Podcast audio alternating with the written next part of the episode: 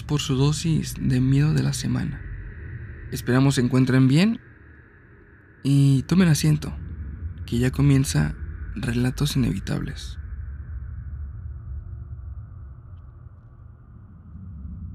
El hospital. Historia anónima. Por la mañana mientras estaba en el hospital, me encontraba sentado en una de las jardineras. Mientras esperaba vi un señor de alrededor de 60 años que caminaba despacio. Tenía su mirada algo triste. Siguió su camino por el pasillo y lo seguí con la mirada hasta perderlo de vista. A los pocos minutos regresó, pero esta vez me vio desde el pasillo. Él se quedó parado un momento mirándome y finalmente caminó hacia donde me encontraba yo. Se sentó a mi lado y se me quedó mirando.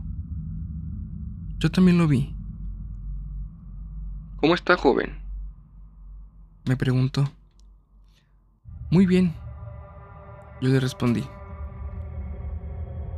Él se quedó callado un momento y continuó. ¿Sabe? Hace tiempo que no platico con nadie. Le pregunté el por qué y él, acomodándose en su asiento, empezó a contarme lo siguiente. Hacía tiempo que él residía en ese hospital. Estaba delicado y aunque actualmente ya tenía más movilidad, aún debía permanecer dentro de las instalaciones. Esto porque un buen amigo lo vino a internar al hospital. La razón fue que se había desmayado dos veces, y esa última no podía reaccionar. Estando en el hospital lo atendieron y lo estabilizaron por un rato, pero volvió a perder el conocimiento. Fue así como le detectaron un tumor en el cerebro. Hacía tiempo él sufría de fuertes dolores de cabeza y algunas veces mareos y vómitos, pero nunca se chicó ni fue al doctor, solo lo atribuyó al cansancio y seguía con su trabajo diario. Él se dedicaba a la contaduría, y por ser parte fundamental de la empresa no había nada que lo hiciera faltar al trabajo. Durante toda su vida, él había pasado por constante estrés y presión laboral. Muy a menudo hacía horas extras, responsabilidades muy grandes y para sacar adelante todo esto, debía trabajar demasiado. Además de que siempre quiso sacar adelante a su familia.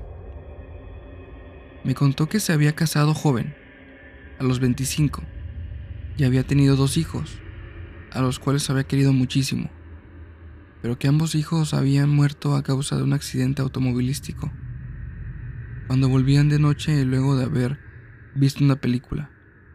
Un conductor se quedó dormido frente al volante y su vehículo invadió el carril contrario, justo por donde iban pasando sus hijos, impactándolos de frente y arrebatándoles la vida y su esposa murió seis años atrás. No me sirvió de nada todos los años en que trabajé joven. No me sirvió de nada trabajar hasta tarde. No me sirvió de nada todo lo que renuncié. Toda la presión y estrés que soporté. No me sirvió de nada todo el dinero que ahorré. De nada. Porque sin ellos el dinero no me sirve de nada. También me comentó que su mejor amigo lo dejó en el hospital. Pocas veces lo visitó, la mayoría para pedirle dinero, mismo que él le transfería desde su celular. Bueno, eso hasta que se enteró que en el hospital no le cobraban nada, y lo que le pedía a su amigo solo era para él. Cuando le reclamó a su amigo, él no volvió más. No hay amigos, joven. Solo un peso en la bolsa será su amigo siempre. Él continuó platicándome de su vida, cómo conoció la playa y sus momentos de soledad. Cuando me contó de la muerte de sus hijos, sus lágrimas lo invadieron. Mario y Alberto habían muerto en un accidente de automóvil y desde entonces algo en él se había apagado. Su esposa murió por la complicación de la diabetes. Con cada pérdida, algo dentro de él se moría. Continuamos platicando un buen rato. Fue una muy buena plática. Al principio no la escuchaba con mucho interés, la verdad.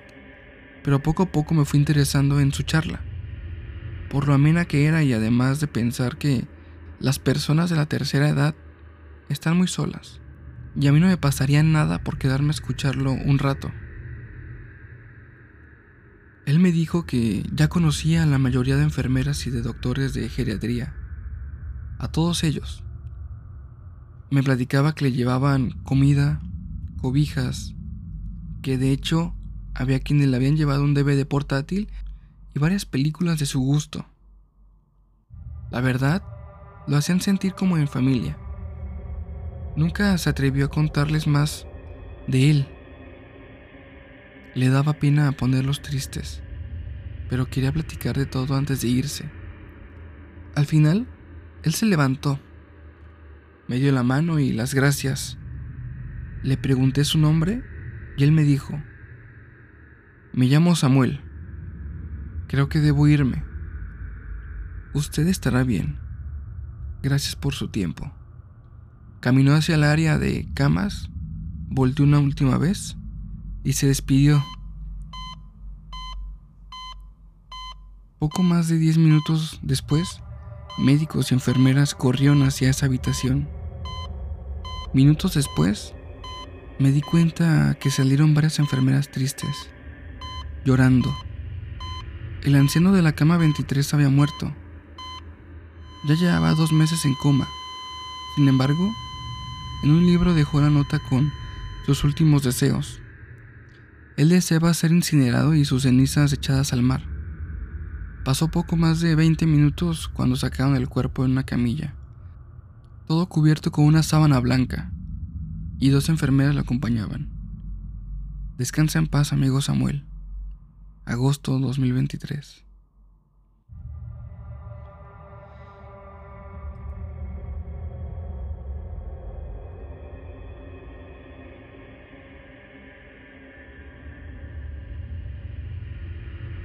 Ten cuidado con lo que le dices a los espíritus. En mi casa siempre se han escuchado cosas. Personalmente nunca había presenciado nada pero mis hermanos y mi mamá decían que constantemente se escuchaban como si se arrastraran cosas por el piso. Unas veces eran sonidos ligeros, otras así como cadenas. Esto era por toda la casa. Se escuchaban cosas de repente, como si quebraran vasos, y cuando iban a revisar a la cocina, todo estaba en perfecto orden. Esto obviamente nos sirve mucho para contar historias, con mis primos, con la familia. Yo tengo una prima que siempre le ha gustado las películas de terror, y sobre todo lo paranormal. Un día la invitamos a la casa para ver todos juntos películas de terror. Si no mal recuerdo era la de la monja. Cuando se acabó la película, apagaron la tele y nos despedimos todos. Nos fuimos a acostar. Mis papás y mis hermanos. Mi prima y yo dormiríamos juntas, así que nos dirigimos a mi cuarto y nos acostamos. Pero minutos después la tele se volvió a prender sola. Como mi cuarto está cerca de la sala, salimos a apagarla porque tenía un volumen muy alto y era incómodo para el oído. Al principio pensamos que era algo normal, hasta que la tele nuevamente se volvió a prender y mi prima, ya con algo de miedo, la fue a apagar otra vez. Recuerdo que no solo la apagó, sino que además la desconectó de la corriente eléctrica. Y dijo riéndose. Pinches fantasmas. No valen pa' pura madre. Luego de decir eso, Instantes después, la puerta del armario que estaba en mi cuarto se abrió muy lentamente, pero la volvimos a cerrar. Quizás una corriente de aire había sido, al menos eso pensamos, ya que era verano y hacía mucho calor durante las noches, por lo que mis ventanas de la habitación estaban abiertas. Las cerramos y nos volvimos a acostar. No habrían pasado ni 10 minutos cuando escuchamos un ruido. Nosotras nos levantamos de la cama. Ese sonido parecía salir del armario. Ella se acercó lentamente y de pronto la misma puerta que había cerrado se abrió con mucha fuerza y le golpeó en el pecho sacándole el aire. Cabe aclarar que para ese entonces ya habíamos cerrado las ventanas. Se fue a acostar súper rápido, porque ahora sí le había dado miedo.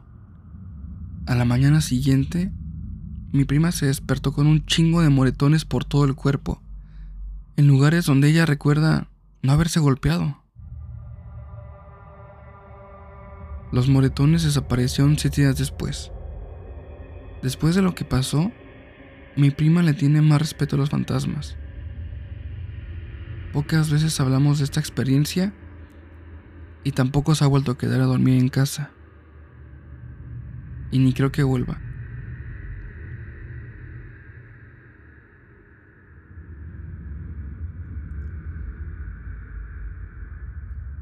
El tío de Pablo. Historia compartida por Mauricio. Hola. Yo soy de Chile. Y bueno, desde pequeño siempre he sido muy inquieto. Y recuerdo que en mi infancia, a diferencia de las de hoy, y en eso habrá quienes se identifiquen conmigo, tenía la costumbre de al llegar la tarde, salía a jugar con mis amigos de la cuadra. Ahí hice amistades con varios vecinos de mi edad, que igual que yo salían a jugar y con el tiempo creamos vínculos muy fuertes de amistad, especialmente con dos de toda la cuadra. Nos hicimos muy amigos, éramos inseparables. Con el tiempo, yo entraría en la universidad, me iría a vivir a un departamento pequeño en Viña del Mar y estudiaría en la universidad de la ciudad. En una ocasión en que yo iría a mi ciudad de origen, pues tenía días libres, uno de mis amigos me invitaría a su casa y aprovechando me quedaría a dormir ahí.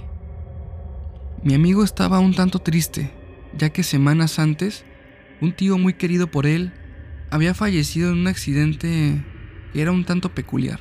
Esto mientras realizaba reparaciones mecánicas en un automóvil.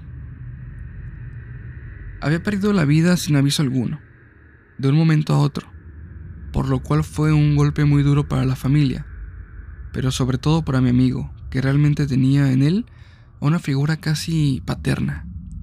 Lo estimaba mucho y le tenía mucho aprecio. Pablo, mi amigo, en días anteriores me había platicado que de hecho, posteriormente a la partida de su tío, había notado una presencia en su casa.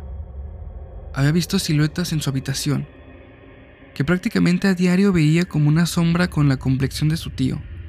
Se posaba fuera de su cuarto, que por cierto, en su habitación, no hay una puerta.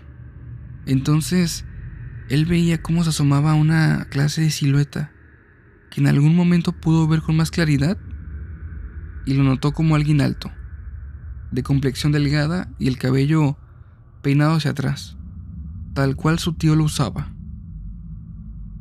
Al enterarme de esto, sentí miedo, pero pero mi amigo, lejos de asustarse, lo platicaba muy normal, como si nada. De hecho, él sentía una clase de alegría, si es que se le puede llamar así, ya que nunca tuvo la oportunidad de despedirse de su tío. Y que ese ser, que al parecer era su tío y lo visitaba, le daba esa oportunidad tan sagrada de despedirse de él. Llegó el día. Yo arribé a mi ciudad y pasé a saludar a mis papás, a mi hermana, y después de eso, ya por la noche, fui a la casa de mi amigo. Nos pusimos al corriente de todo lo que estaba pasando en nuestras vidas y pedimos de cenar. Vimos películas y ya la noche, al irnos a dormir, yo me quedé en su cuarto en un colchón inflable que puso sobre el piso. Me estaría quedando dormido cuando escuché un sonido muy ligero, muy leve. Escuché y de hecho sentí algo así como pasos, lo cual, por cierto, era muy difícil de escuchar, ya que el segundo piso estaba todo alfombrado tanto pasillos como habitaciones. Al sentir y escuchar esos pasos, yo abrí los ojos y de inmediato vi a mi amigo que estaba durmiendo profundamente. Luego, miré toda la habitación y después escuché otra vez pasos, y con el rabillo del ojo vi que una silueta cruzó por el pasillo.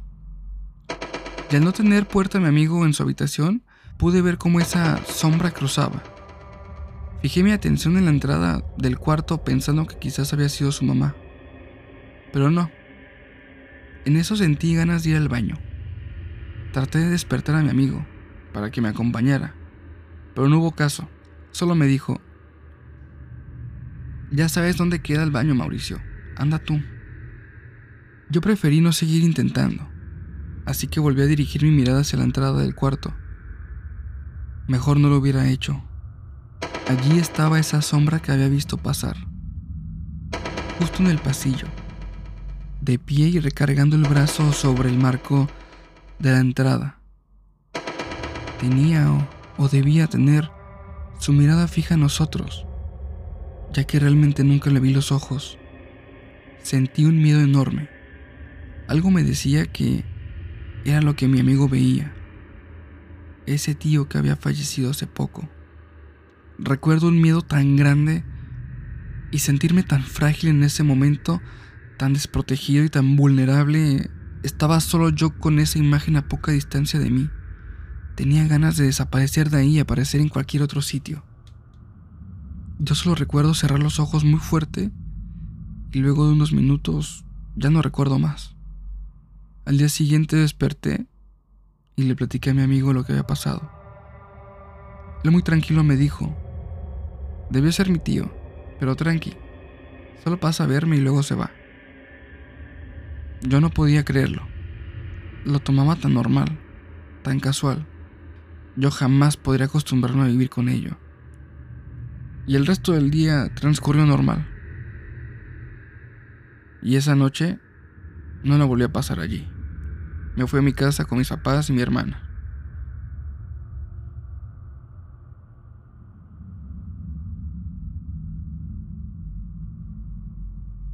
La bruja. Historia enviada por María Antonia. Antes que todo yo debo de contar que soy de Colombia. No diré exactamente de dónde, pero soy de una localidad en la que estamos muy cerca de una zona de bosque, un pueblo alejado de la ciudad. Era noviembre y todo el ambiente paranormal estaba a su máxima potencia.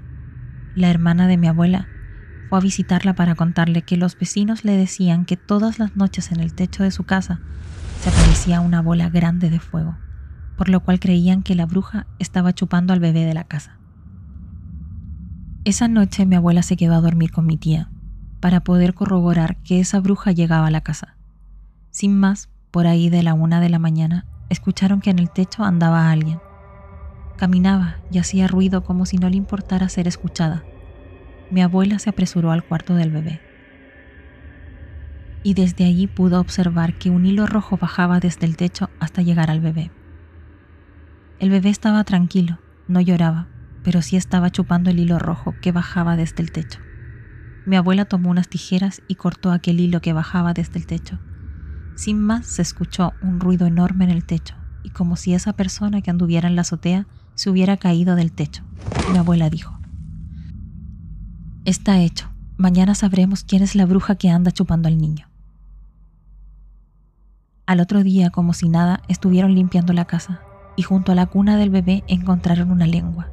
Sí, la lengua, ese hilo rojo, era la lengua de aquella bruja que chupaba al bebé. Salieron a la calle y estuvieron conversando un tiempo, cuando una vecina pasó por ahí y llevaba muchos moretones como si lo hubiera golpeado su esposo. Le preguntaron qué le había pasado, a lo que ella con gestos les dio a entender que se había caído y en ese trayecto se había mordido la lengua. Qué gran casualidad, ¿no creen? Sin más, mi abuela dijo, con eso espero que cesen esos ataques nocturnos. Y así fue. Durante unos meses todos los ruidos y los rumores sobre la bola de fuego desaparecieron. Pero me imagino que después de que se compuso, volvieron a escuchar esos ruidos en el techo, y nuevamente la gente decía que una bola de fuego aparecía en el techo. Buscaban el hilo rojo, pero esta vez no podían ver nada, así que mi abuela ya sabía qué hacer. Al día siguiente, mi abuela siguió a aquella mujer que se había caído. La siguió hasta el bosque. En ese lugar, la señora se dirigió a una cueva. En esa cueva observó cómo la mujer encendió una fogata. Mientras mi abuela se escondía entre las rocas después de un largo tiempo de rezar, esa persona empezó a rodear la fogata, cada vez más rápido hasta que se desplomó. Parecía muerta, pero respiraba. Estaba echando una suerte de espuma por la boca y a pesar de que estaba tirada tenía los ojos en blanco. Después de unos minutos, esa mujer que estaba allí tirada se volvió un sopilote. Es algo loquísimo, pero esto nos lo ha contado a la familia nuestra abuela y todos le creemos. No tendría por qué estar mintiendo. Después de revolcarse por el piso, de girar y escupir, se volvió un ave y salió de allí volando. Mi abuela salió de su escondite y tomó un par de cosas de la bruja, tales como una prenda de ropa y unos hilos que la mujer tenía allí guardados. Volvió a casa de mi tía y entró en el cuarto del bebé. No habría estado más de 30 minutos cuando salió de allí y le pidió a mi hermano la compañera. Salieron rumbo al bosque y otra vez llegaron a ese sitio en que la bruja al parecer usaba como casa. Le pidió que la esperara allí, afuera, y le avisara si veía algo.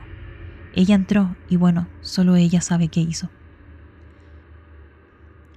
Pero dos cosas sí son seguras.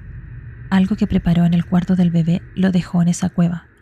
Algo que a pesar que ocultó entre sus ropas, al salir de casa pude ver, era como un bultito negro. Y dos, después de ese día, no solo en el techo de mi tía, sino en el pueblo, no se volvió a saber ni a ver esa bola de fuego.